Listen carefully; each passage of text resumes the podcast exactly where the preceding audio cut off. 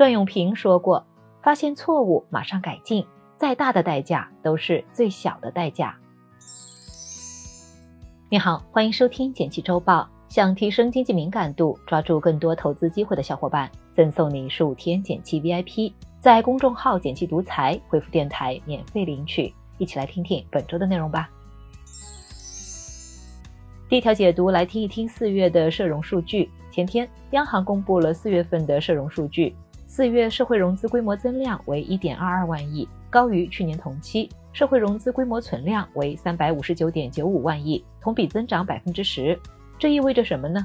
一季度信贷开门红，一定程度上透支了后续信贷需求，导致四月信贷和社融低于预期，表现相对一般。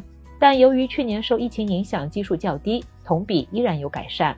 具体来看，基建还是主支撑。四月新增企业中长期贷款六千六百六十九亿，对公中长期贷款仍然为新增信贷做出主要贡献。政策发力下，基建与制造业项目相关融资需求还是让这次的数据好看不少。老百姓不愿贷款，四月新增居民短期贷款和中长期贷款都出现负增长，表现不如历史同期。其中，新增中长期贷款甚至比受疫情影响最严重的去年还要低。这主要是因为大家买房的意愿在一季度得到释放后出现了回落，出现负增长，倒也可以理解。老百姓不存钱了。四月居民存款减少一点二万亿元，同比多降了零点五万亿元。一方面是因为存款利率最近不太给力，存银行里不划算，又重新投入了理财产品的怀抱；另一方面，实实在在的消费还是掏了一波大家的钱包。最后结合上面说的居民中长期贷款负增长，应该是有不少朋友选择了提前还贷。这有什么影响呢？虽然从历史来看，四月份本来就是放贷小月。但这次却是小月中的小月，和历史同期相比也是比较低的水平。再结合之前公布的制造业 PMI、CPI 数据来看，更是印证了弱复苏的格局，也印证了不久之前的政治局会议上提到的，目前我国经济内生动力不强，需求仍然不足，所以后续还是需要政策保驾护航，银行存款利率可能会持续一段时间的低利率，以让新增信贷保持平稳。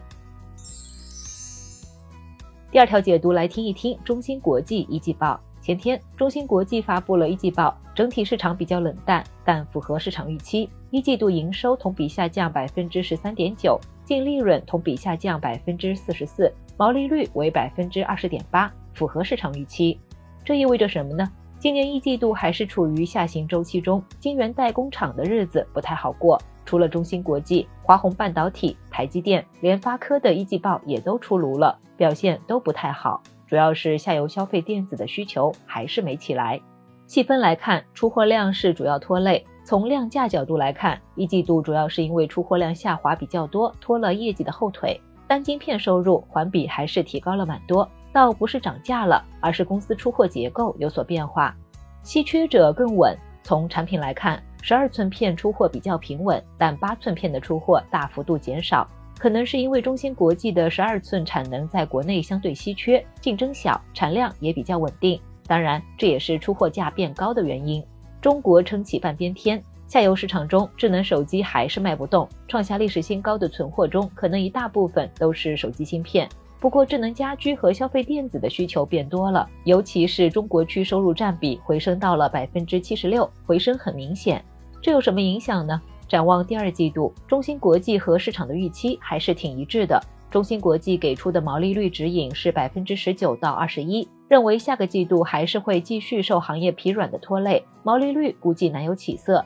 虽然下游的部分需求开始复苏，但由于库存太高，公司可能受益有限。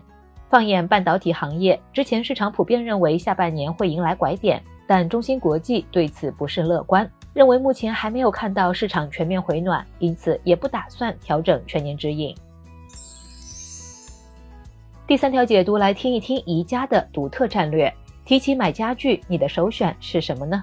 我想宜家应该占有一席之地，无论是租房党还是买房党，都能在这里找到适合自己的。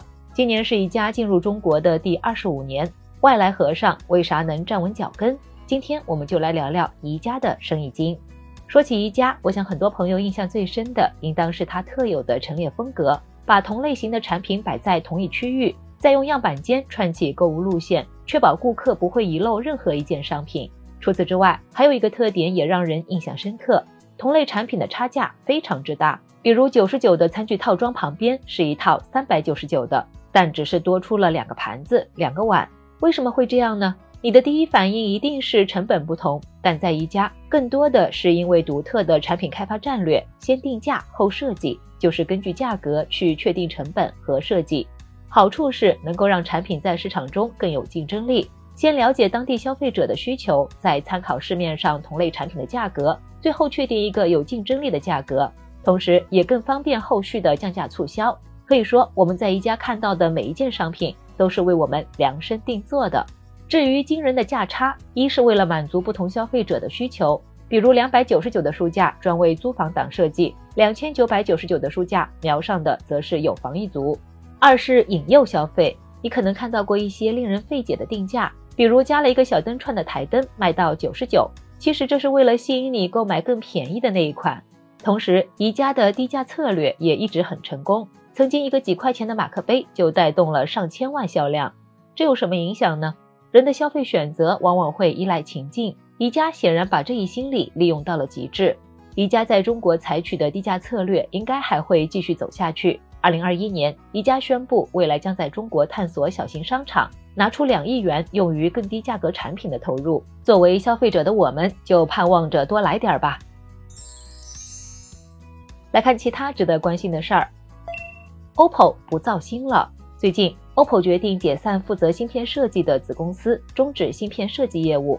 据公司所说，主要是因为全球经济和手机市场的不确定性太大。之前，OPPO 已经推出了两款自研芯片，并且应用到了旗下的手机中。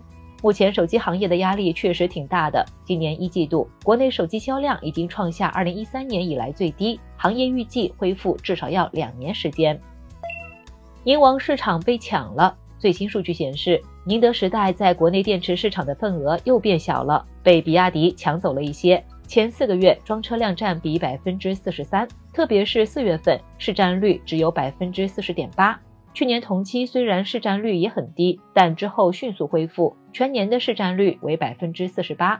原因一方面是碳酸铁锂电池后来居上，三元电池不香了；另一方面，行业内卷也更严重了，开始打起了价格战。科创五十 ETF 期权要上市了，昨天。证监会宣布启动上交所科创五十 ETF 期权上市工作。这次推出的科创五十 ETF 期权是全面注册制下的股票期权新品种，也是科创板首个场内风险管理工具。这意味着我国股票期权市场进入快车道发展阶段。对咱们来说，虽然接触不到期权投资，但新工具可以增加成交量和市场活跃度，也是个利好消息。最后简单总结一下，我们一起讨论了四月份社融数据，然后带你了解了中芯国际一季报，最后和你聊了聊宜家的生意经。感谢收听简七周报，喜欢本期内容的话，欢迎分享给朋友免费收听。最后推荐一篇精选的晚上聊财经，为什么你在 A 股很难挣到钱？欢迎点击文字区链接收看。周末愉快，周一见哦。